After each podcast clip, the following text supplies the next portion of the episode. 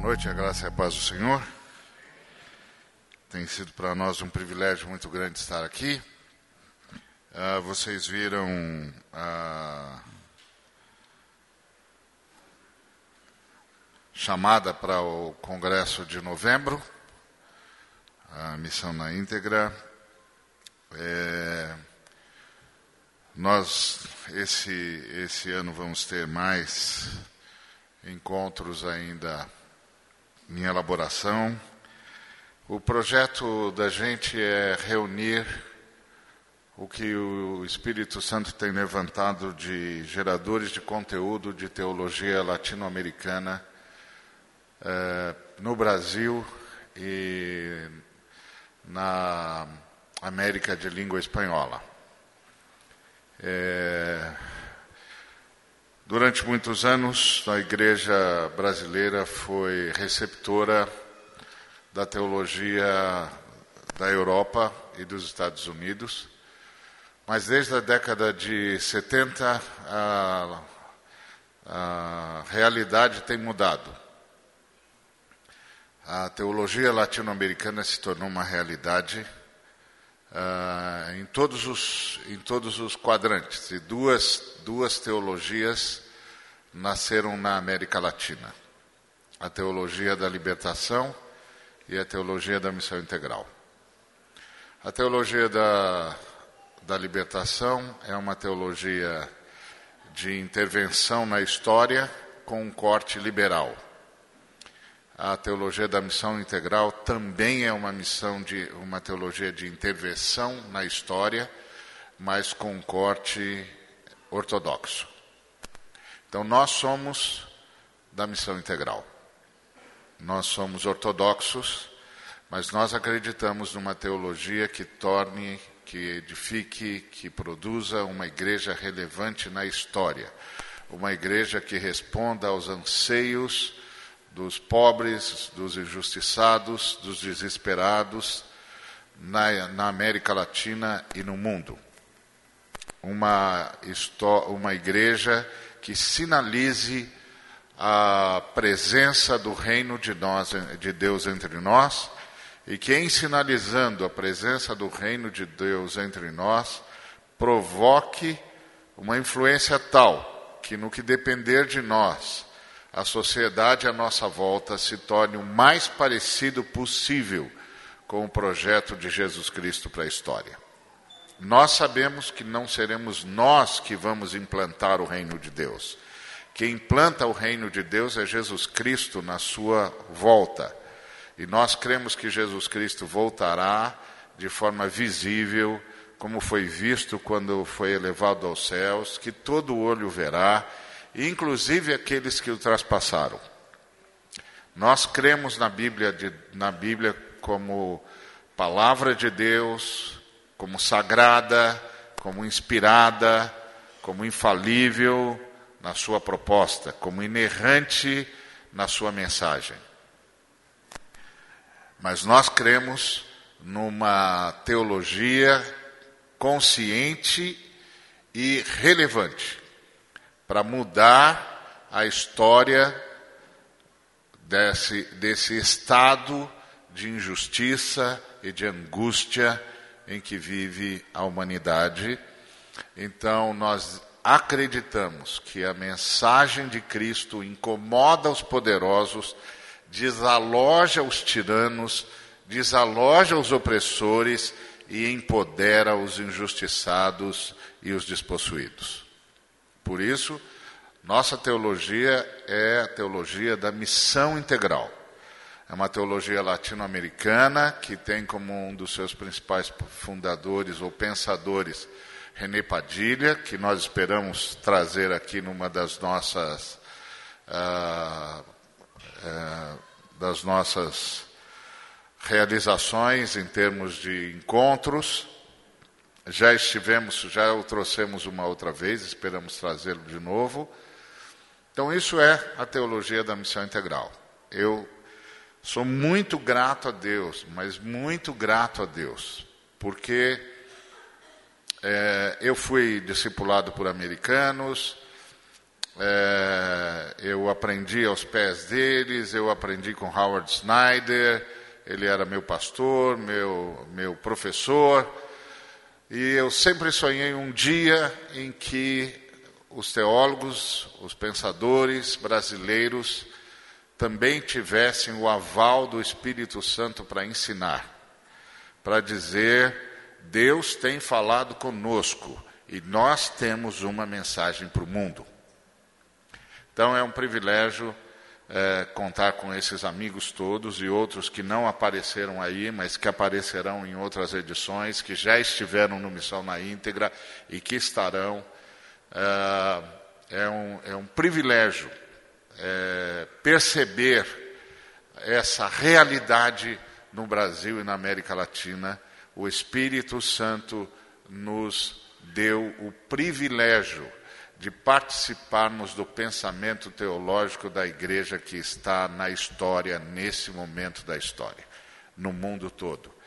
E é um privilégio saber que muitos de nós estamos sendo lidos em outras línguas, que as pessoas estão ouvindo o que nós estamos falando, vindos de todos os cantos da América Latina, e eles estão reconhecendo que o Espírito do Senhor nos visitou com palavra de sabedoria.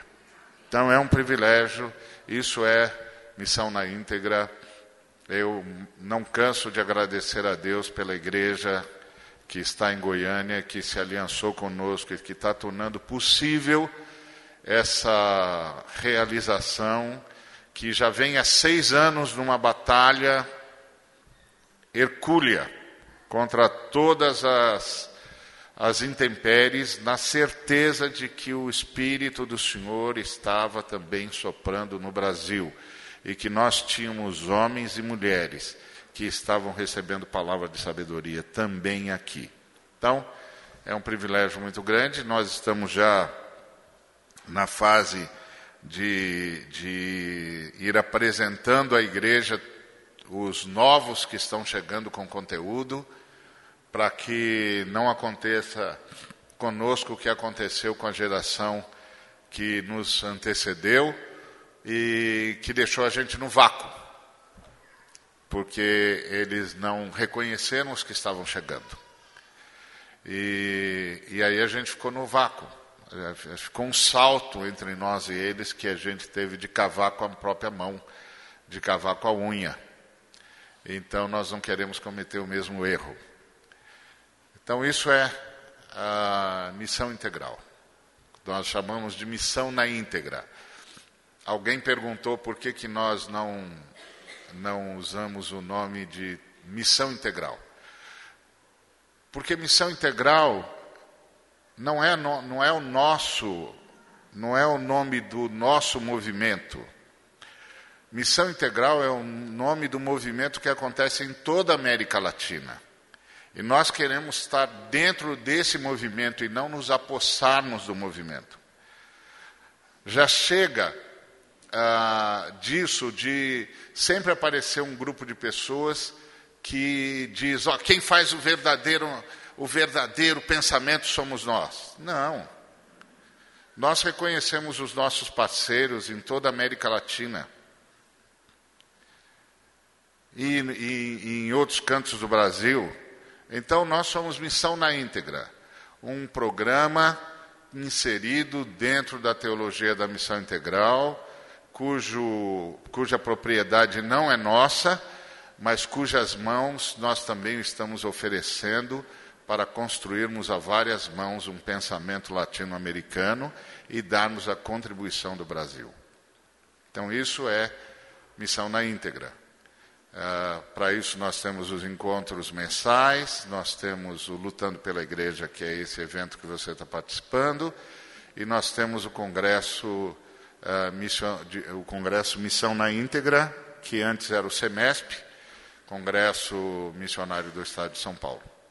Então, para mim e para o Tiago, que estamos nesse negócio há seis anos, entrando agora no sétimo, esse é um momento cheio de graça, cheio de alegria e cheio de gratidão a Deus.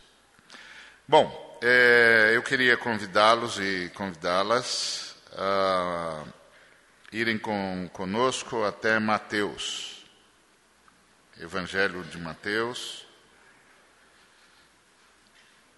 capítulo 5. Nós vamos ler a partir do versículo 14. Vós sois a luz do mundo.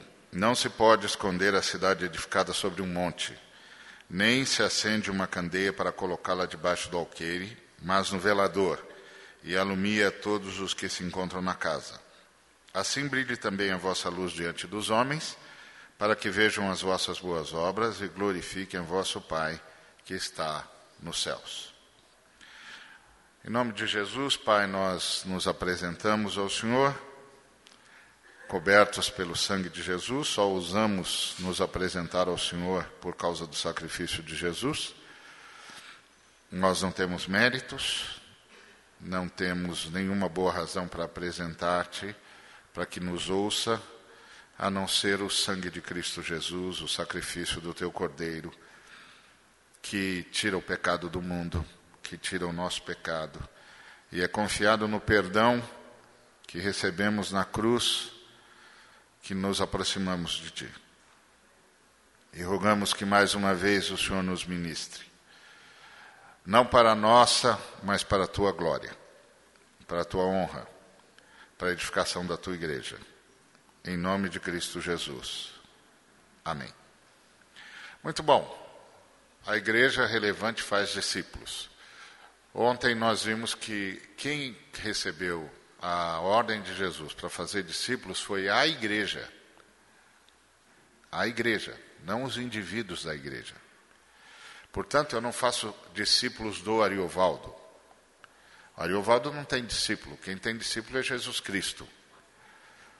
Então, o Ariovaldo, assim como cada um dos membros da igreja, estão irmanados para ensinar aos que o Espírito Santo nos entrega ensiná-los a guardar tudo que Jesus Cristo nos ordenou, para que eles sejam discípulos de Jesus Cristo, não meus discípulos.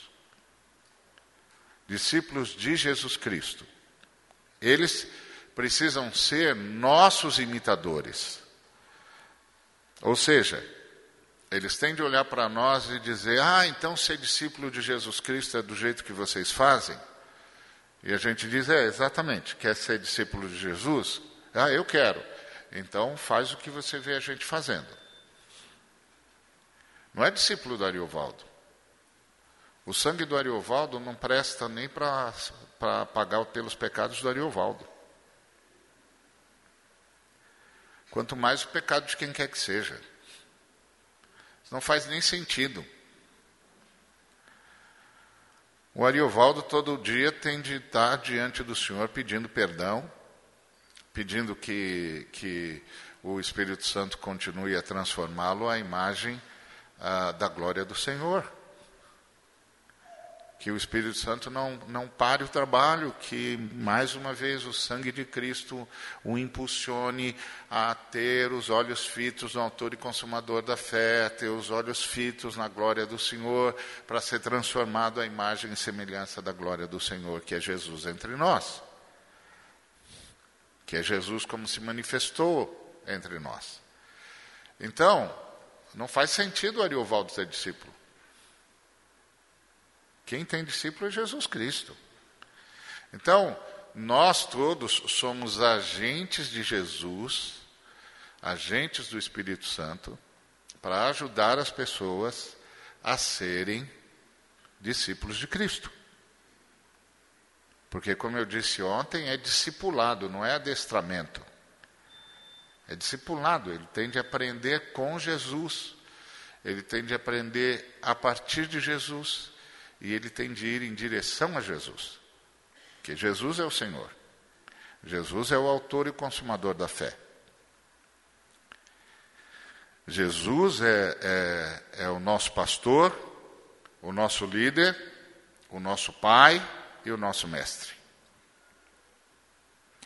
Então, isso tem de ficar muito claro. Para isso, o Senhor deu homens dons para a igreja. prestadores de serviço. Eles são missionários, eles são profetas, eles são evangelistas, eles são pastores, eles são mestres. Eles são pessoas que o Senhor deu à igreja para que essas pessoas ajudem os membros da igreja a serem os discípulos de Jesus que eles têm de ser. E à medida que eles vão se tornando os discípulos de Cristo que eles devem ser, o Espírito Santo vai transformando-os em pessoas dons para discipular outras pessoas como discípulos de Jesus, para ajudar outras pessoas a serem discípulos de Jesus. Não pode ser o contrário. Então, hoje eu queria falar sobre um discipulado que Jesus pede. Jesus disse que nós somos a luz do mundo. Ele não diz que nós somos os iluminados do mundo. Ele diz que nós somos a luz do mundo. Ou seja, o iluminado é aquele que a luz procura. E o, o, a luz é, é a que fornece o clarão. Nós somos os que fornecem o clarão. Nós somos luzeiros, nós somos luminosos. Nós não somos iluminados, nós somos luminosos. Por quê? Porque a vida de Cristo está em nós, e a vida de Cristo é a luz que, vindo ao mundo, ilumina todo homem. Então, a luz está dentro de nós, somos nós que iluminamos. Então, ser discípulo de Cristo é ser um iluminador, um luzeiro, um ser luminoso. Aonde? No velador. Nem se acende uma cadeia, candeia para colocá-la debaixo do alqueire, mas no velador. O que, que é o velador? O velador é o lugar onde, tá, onde estão as lâmpadas. Isso aqui é o velador. Cada um de vocês está num velador, cada um de nós está num velador. Então, no velador onde você está, você tem de ser o mais luminoso possível. Então, qual velador que você está? Ah, eu sou professor. Então, esse é o seu velador. Eu sou pedreiro, esse é o seu velador. Eu sou presidente de multinacional, esse é o seu velador. Eu sou office boy, esse é o seu velador. Eu sou taxista, esse é o seu velador.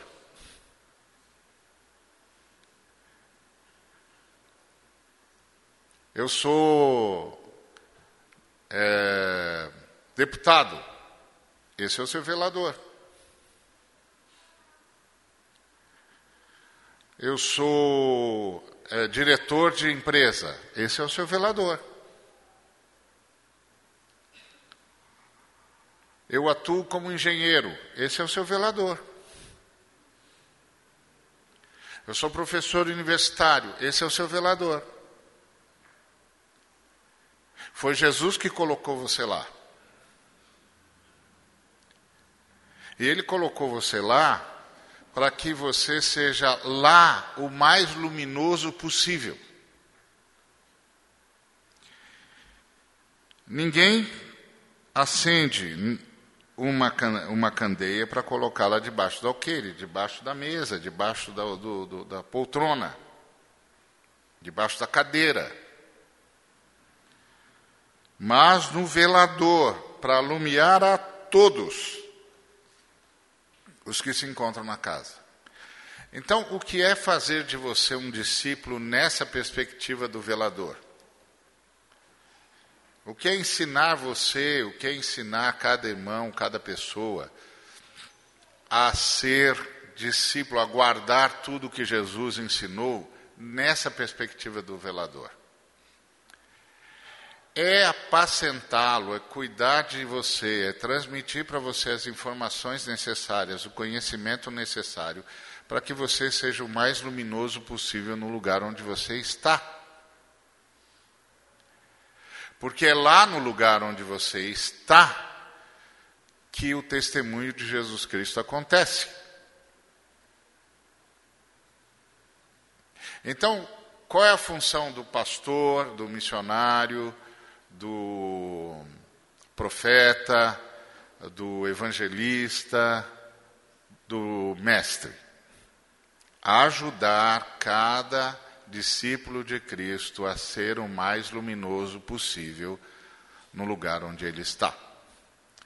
Por isso que pastoreio, apacentamento, não pode ser abaciada. Não pode ser abaciada. Às vezes a gente diz assim: o meu povo é apacentado nos pequenos grupos. Não é. Não é.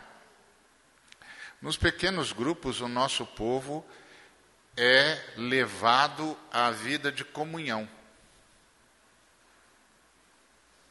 Que precisa. Apacentamento é pessoal. Porque o apacentamento tem em mira, tem em perspectiva o velador onde aquele irmão está. Esse é um dos enfoques do discipulado. Tem outros, nós vamos falar de outros, mas hoje nós vamos falar só do enfoque do velador. Apacentar é ter em mira, em perspectiva, o velador onde o irmão e a irmã estão. Como ele pode ser luminoso lá como ele pode vencer as tentações que ele sofre lá. Como ele pode entender as oportunidades que o Espírito Santo está dando para ele lá, ou para ela lá. Para ela ser discípulo de Cristo lá, onde Cristo colocou ou a colocou para iluminar a todos que estão sob sua influência. E é por isso que nós instamos, insistimos com os irmãos, que procurem crescer para estarem veladores cada vez mais altos, para iluminarem cada vez mais gente. Porque nós cristãos, nós não, não trabalhamos para ser sustentados por Deus. Porque nós somos sustentados por Deus, nós trabalhamos. É o Senhor que nos sustenta. Então, porque nós somos sustentados por Deus, é que nós fazemos as coisas que fazemos, não é o contrário. Não é a gente que é a fonte da nossa manutenção. A fonte da nossa manutenção é a Trindade. Então, porque a Trindade nos é, mantém, nós fazemos o que fazemos e estamos onde estamos. Então, o senhor, para me manter, não, me, não precisa me pôr em velador nenhum, se ele não quiser. Então, se ele me põe num velador, é porque ele quer que eu ilumine a todos que estão sob a minha área de influência. E aí, os homens dons, as mulheres dons, as pessoas dons, têm de mirar cada pessoa no velador onde ela está e ensinar a cada pessoa no velador onde ela está como ser o mais luminoso possível naquele lugar. Porque você sabe que a diferença entre as lâmpadas não é a capacidade de emitir a luz ou de ser canal por onde a luz é emitida, é a luminosidade. Tem lâmpadas que emitem luz a, a 60 watts e outras a 120. Então não é que não emitem luz, mas emitem na com luminosidade diferente. Quanto maior a luminosidade, maior a iluminação. Então, qual é o papel do discipulado na igreja, na perspectiva do velador? Porque tem outras perspectivas. Na perspectiva do velador, é de fazer com que o discípulo de Cristo seja o mais luminoso possível no lugar onde ele está. Me lembro é, de um pastor em São Paulo que ele reuniu todos os taxistas da igreja dele. Nelson conhece conheceu também. E transformou-os nos, nos evangelistas mais eficazes que podiam ser. Ele os, os ensinou a serem luminosos onde eles estavam. Cuidou deles, se reunia com eles, visitava cada um deles, ouvia as angústias deles e os ensinava a reagir ao ambiente em que viviam, a serem discípulos no lugar, no velador onde o Senhor os colocou. Eu lembro que esse mesmo pastor, que um membro da, da comunidade desse pastor, se tornou presidente de uma das autarquias do estado de São Paulo, que mais produzia obras públicas.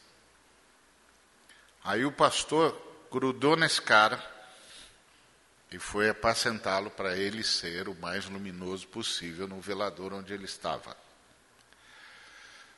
Quando ele entrou nessa autarquia, a autarquia era deficitária, estava no vermelho, era incompetente, o, o tipo de trabalho que ela prestava era de qualidade duvidosa.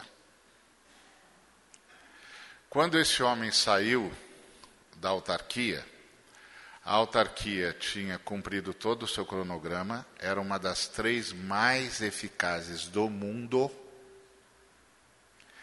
tinha dinheiro em caixa para cumprir todo o restante do cronograma no próximo mandato. Porque ele foi apacentado na perspectiva do velador onde ele estava. Tem cenas interessantes sobre essa pessoa. Uma delas é que, logo que ele entrou na autarquia, os empreiteiros vieram visitá-lo. E no meio da conversa, um dos empreiteiros disse: Nós temos um presente para o senhor. O senhor nem precisa se preocupar agora. O senhor só diz para a gente o nome da pessoa ah, com quem, para quem a gente tem de entregar o presente para o senhor e o presente vai chegar lá. Aí esse irmão disse: Ah, pois não, minutinho só. Abriu a porta da sala de reunião, chamou todo mundo que estava no escritório. Pessoal, por favor, entrem aqui. Aí o pessoal entrou, ele disse: O senhor pode repetir o que falou, por favor? Aí o empreiteiro disse: Não, acho que o senhor entendeu mal. Não, não, não temos nada a dizer, não. Aí terminou, ele pediu para o pessoal voltar e falou: Bom, então os senhores sabem como vai ser daqui para frente e a nossa reunião está terminada. Quando ele saiu, a autarquia dele era uma das três mais eficazes do mundo.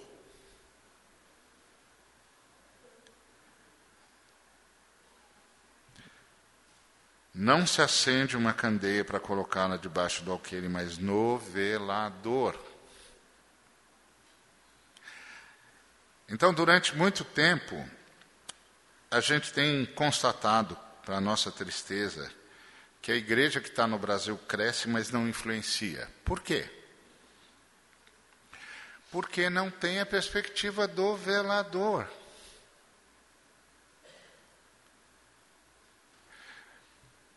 A gente, na maioria das vezes, apacenta a pessoa para ela ser eficaz no ambiente da comunidade. Mas ela não tem de ser eficaz no ambiente da comunidade. Ela tem de ser eficaz no ambiente onde o Espírito Santo a plantou, como testemunha de Cristo. Recebereis poder ao descer sobre vós o Espírito Santo e sereis minhas testemunhas. Onde? Em todos os cantos. Jerusalém, toda a Judéia, Samaria e até os confins da terra. Como? apenas e tão somente chamando pessoas na praça, na esquina, para reunirem-se num determinado lugar e se transformarem numa igreja? Não. Tem de fazer isso? Claro que tem. Claro que tem de pregar para todo mundo. Claro que tem de chamar todo mundo. Mas ser testemunha novelador para alumiar, para iluminar, para fazer incidir luz sobre todos. Então, nossa igreja não ajudou os discípulos de Cristo a serem luminosos. Portanto, não os ajudou a serem discípulos. Porque eles não se tornaram luminosos. Eles são luminosos, mas não irradiam a sua luminosidade são luminosos porque eles têm a vida de Cristo em si. Mas eles precisam irradiar essa luminosidade. E é para isso que o Espírito Santo fez de um homem ou de uma mulher missionário, fez de outro homem ou de outra mulher profeta, fez de outro homem ou de outra mulher evangelista, fez de outro homem ou de outra mulher apacentador, fez de outro de um homem ou de uma mulher mestre. Para que os santos desempenhem o seu serviço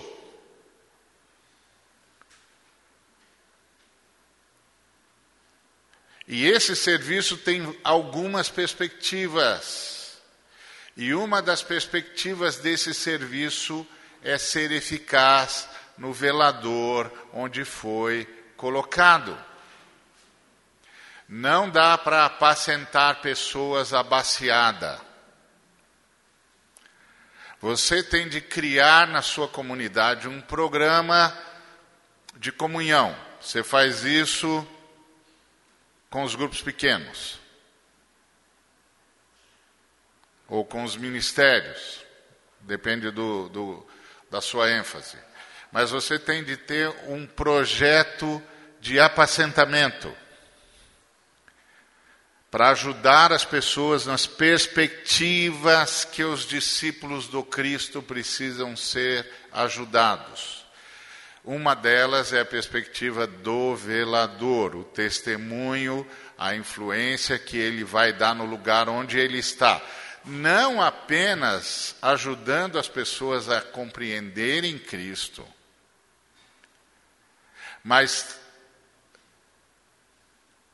trabalhando todas as suas possibilidades para que o lugar onde ela tenha alguma influência se torne num lugar que ajude a sociedade a ser influenciada pelo reino de Deus.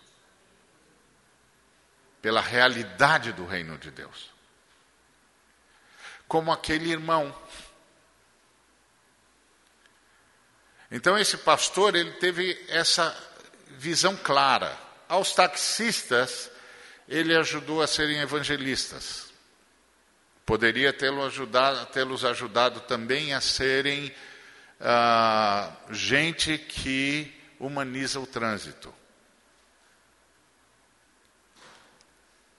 Além de saberem evangelizar dentro do carro. E ao irmão que estava no velador extraordinário, que era ser presidente daquela autarquia, ele ensinou a transformar a autarquia num testemunho do reino.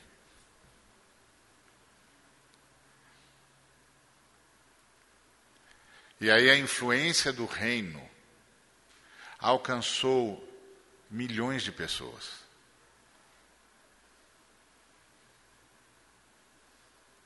Porque um homem do reino soube ser luminoso, aquela autarquia se tornou absolutamente eficaz. E milhões de seres humanos foram ajudados. Para isso você tem que ter um projeto de apacentamento, de cuidado pastoral. Quando eu falo de cuidado pastoral, eu estou pensando nos quatro é, ministérios, porque tudo é cuidado pastoral e tudo é cuidado missional. E aí o que é você ter um projeto de apacentamento? É você ter, buscar do Espírito Santo, pessoas com as quais você possa repartir isso na sua comunidade. De tal maneira que cada cinco pessoas, entre cinco e dez pessoas no máximo da sua comunidade, tenha um pastor, um cuidador.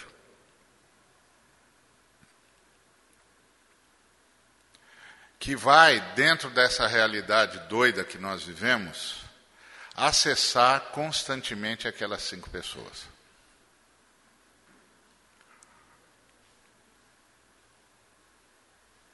Vai ligar para elas, vai sair para tomar café, vai ser o cara que eles ligam quando precisam de oração, quando precisam de palavra de sabedoria. São seus cuidadores. Não são seus adestradores, são seus cuidadores. Para ajudá-los a serem luminosos no lugar onde eles estão. A terem toda a luminosidade possível no lugar onde eles estão. Isso é discipular.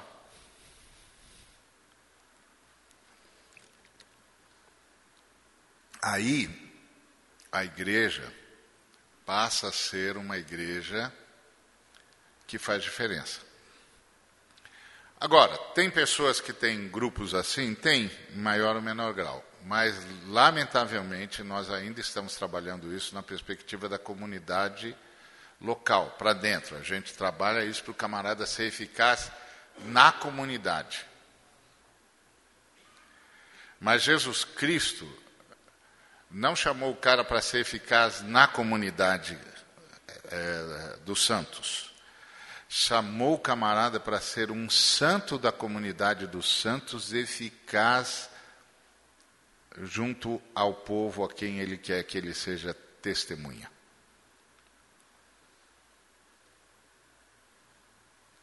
Por isso ele o colocou em veladores. Por isso cada um de, nós tem talentos Cada um de nós tem dons, cada um de nós tem capacidades e cada um de nós tem a formação que tem.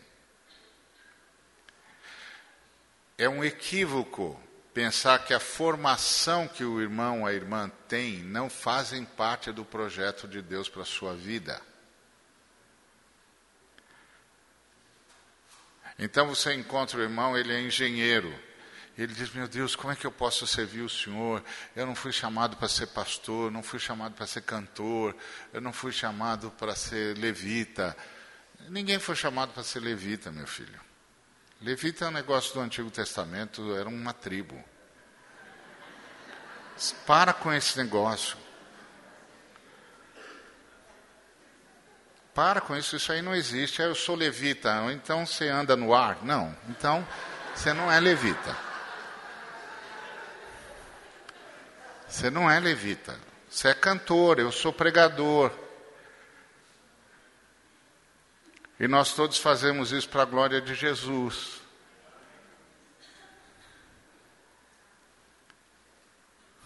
Por favor, nós temos de parar com essas coisas. Temos de voltar para o Evangelho. Então, que formação que o Senhor te deu? Ah, eu sou engenheiro. Então, onde você está? Ah, eu estou em tal lugar. Então vamos buscar do Senhor juntos como é que você pode ser o mais luminoso possível lá. Onde o Senhor colocou você? Eu sou taxista. Então vamos buscar do Senhor como você pode ser o mais luminoso discípulo de Cristo enquanto dirige o seu táxi. Aí você vai estar ajudando o sujeito a triunfar no lugar onde ele é mais tentado. Que é o lugar onde ele mais passa, onde ele mais tempo passa.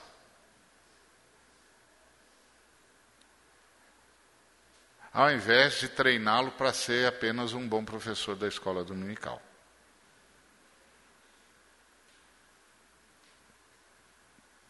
Então, isso é discipular. Ensine-os a guardar tudo que eu vos tenho ordenado. Onde? No lugar onde eu os tiver plantado. Então, ele é professor, ele é engenheiro, ele é advogado, ele é químico, é, ele é servente de pedreiro, ele é carpinteiro, não importa, ele está lá como uma luz no velador. Então vamos ensinar você a ser o mais luminoso como servente de pedreiro que você possa ser. Vamos ensinar você a ser o mais luminoso como doutor em física que você possa ser. É isso. Isso é discipular na perspectiva do velador. Ninguém acende uma lâmpada, uma candeia, para pôr debaixo do sofá, mas para pôr no lustre. Onde ele possa iluminar o maior número de pessoas possível. O Senhor Jesus acendeu a todos nós e nos colocou em vários veladores.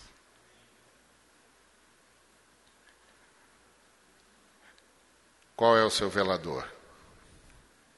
Como é que você faz para ser luminoso lá? Para isso, nós temos de ter um programa de cuidado pastoral que envolva os cinco ministérios para que o discípulo, a discípula de Cristo, seja o mais luminoso possível no lugar onde está plantado. Que Deus nos abençoe.